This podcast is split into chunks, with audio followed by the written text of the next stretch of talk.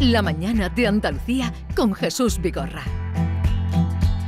Y llegado el miércoles también con nuestro magistrado juez Emilio Calatayú. Señor juez, buenos días. Hola, buenos días. Por cierto que mañana tienen fiesta en su Granada. Sí, me han dicho que es Santa Mariana Pineda, sí.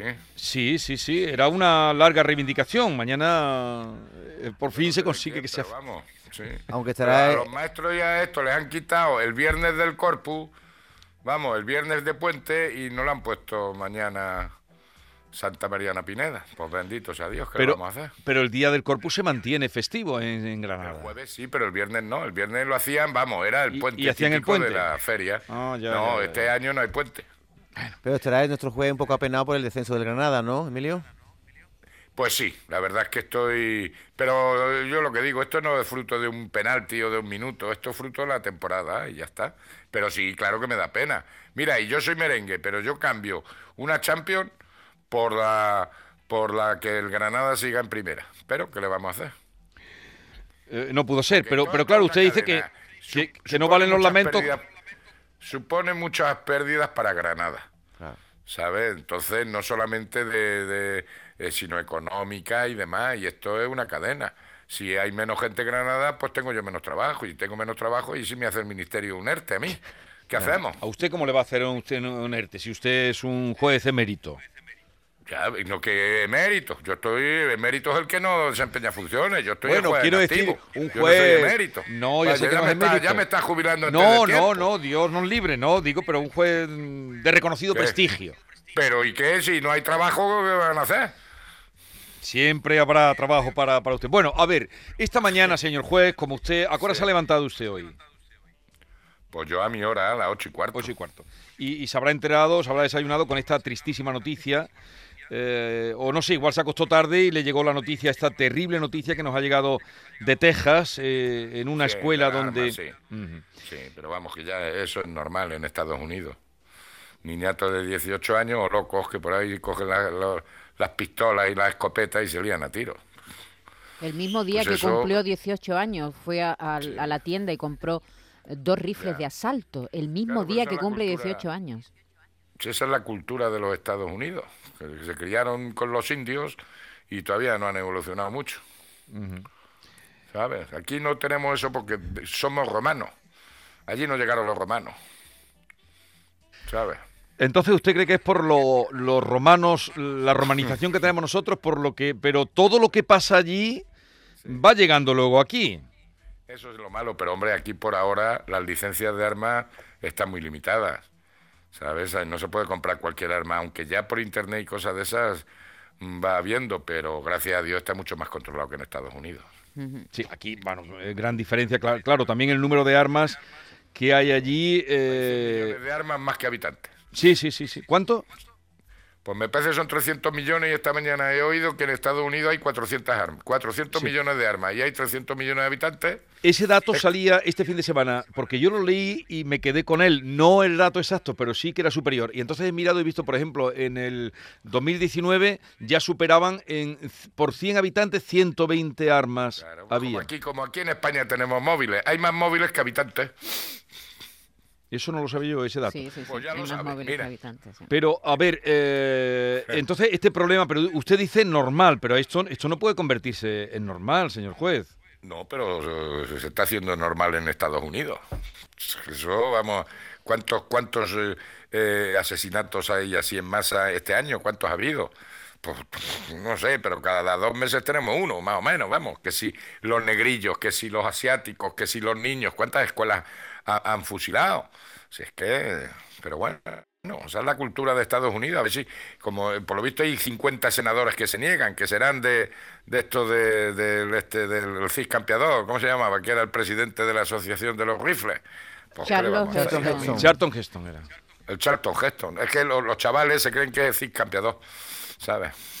Bueno, los chavales ya no ven ni esa película, señor juez. Eh, Me parece. Eso, esa es la pena. Esa es la pena.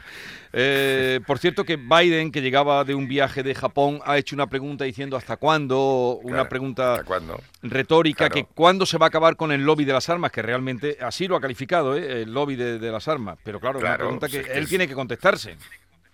Hombre, es que él ha participado, no solamente ahora como presidente, también ha estado de vicepresidente. O sea Claro, que- se tiene que contestar a aquí, sí aquí mismo, ¿no? todos, todos somos responsables y ellos son los más responsables. Pero esa es la mentalidad americana, pues que es norteamericana. Pues, ¿Qué le vamos a hacer? Vamos a escuchar justamente lo que decía eh, en esa alocución al país.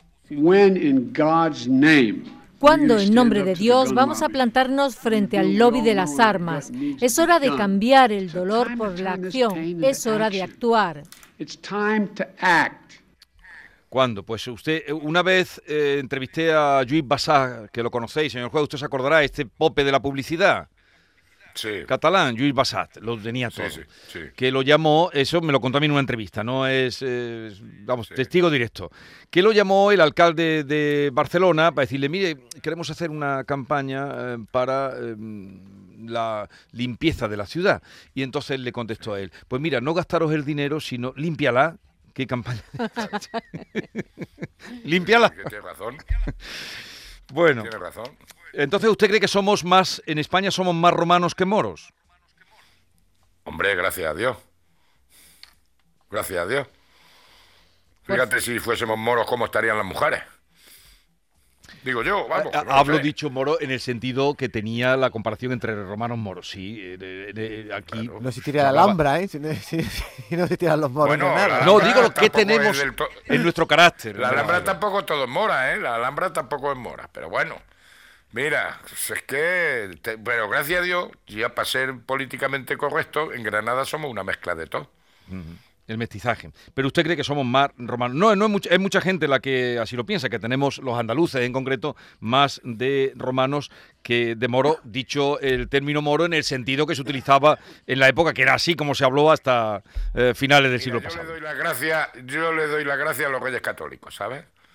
Que ya van a, les queda poco para para seguir existiendo. Como ya va a ser a partir de la Pepa, pero yo doy gracias a los reyes católicos.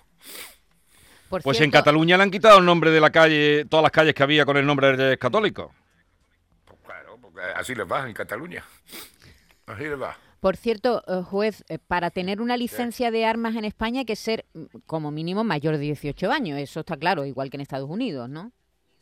Creo que sí, creo que sí. Pero yo ese tema no. Mira, a mí me ofrecieron, a mí cuando saqué las oposiciones de juez y me fui a Canarias, me dijeron que se me podía sacar la licencia de armas. Y mira, yo por desgracia o por suerte, yo tuve de pequeño íntimos amigos míos que murieron en accidentes de, de armas, ¿sabes? Porque en La Mancha son muchos los cazadores desde chiquitillos. Y un amigo mío se mató haciendo una obra de teatro. ¿sabes? Simulando que se pegaba un tiro, no sé qué, se le explotó de verdad. Y luego otro amigo mío mató a otro amigo mío en un accidente de caza. Entonces a mí cuando me ofrecieron la licencia de armas, y perdón por la expresión, yo siempre digo lo mismo, las armas las carga el diablo y las dispara un hijo puta. Entonces yo no quiero armas. Pero es verdad lo que usted dice que en las zonas de caza desde niños eh, Claro, con la las La escopetillas. Se ha cazado toda la y- y- vida. y ha- y los ha habido niños muchos- saben pegar tiros, los niños saben pegar tiros, pero siempre hay accidentes, claro. Bien, vamos con otro asunto. Hemos tenido una semana, bueno, una semana, llevamos una semana y unos días terribles. Eh, la violencia sexual constituye una de las mayores preocupaciones de la sociedad occidental. Eh, ¿Qué pasa cuando el agresor es un menor de edad? ¿Cómo hay que tratarlos? ¿Qué tipo de medidas hay que tomar para su rehabilitación, señor juez? Pues mira, yo depende del delito, pero vamos, y además yo lo vengo diciendo y en mis conferencias está grabado hace 15 años, ¿eh? Que yo no, presumo, pero que todo esto lo he dicho yo en conferencias por lo menos hace 15 años. Esto va a más. Yo este, este, esta semana pasada he tenido que he tenido casos de agresiones, de agresiones sexuales, de malos tratos a los padres, de tal, por las mierdas de las redes sociales. Es una droga, es un instrumento para cometer delitos y es un instrumento para ser víctima de delitos. A mí no me extraña más. Y cada vez tenemos más chavales con problemas de salud mental, ¿sabes? Entonces, que están así. Ahora, ¿qué se puede hacer? Pues mira, si tiene 14 años y existe una agresión sexual, procede el internamiento en centro cerrado, con terapia, con tratamiento y tal. Mayor de Internamiento 14, ¿no? mayor de 14. Con menos de 14 años no podemos exigirle ninguna respuesta judicial. Podrían ir los padres de la víctima contra, o la víctima contra los padres de los niños por la vía civil. Ahora, para, para adoptar una medida judicial con, un- con un menor tiene que tener 14 años, cuando cometa el hecho. Y si es en caso de violación, procede el internamiento en centros cerrados. Y son, eh, eh, puede llegar hasta 5 años si tiene 14 a, a menos de 16. Y si tiene eh, 16 años, puede llegar a ser 8 años. Ahora, ya depende del caso concreto, pero cabe, claro que cabe. Y en esos casos están, como el asesinato, las violaciones, están contemplados en centros cerrados. Eh, ahora mismo los cinco menores acusados, por ejemplo, de los últimos casos que hemos conocido, el, el de Burgasot, Sí. ¿no? Eh, son Sí. menores Valencia, de edad, sí. entre 15 y 17 años, los presuntos eh, mm, Sí. delincuentes. De 14 a 16, de Sí. 14 a 16 podría tener una medida por delito Ujú. de 5 años.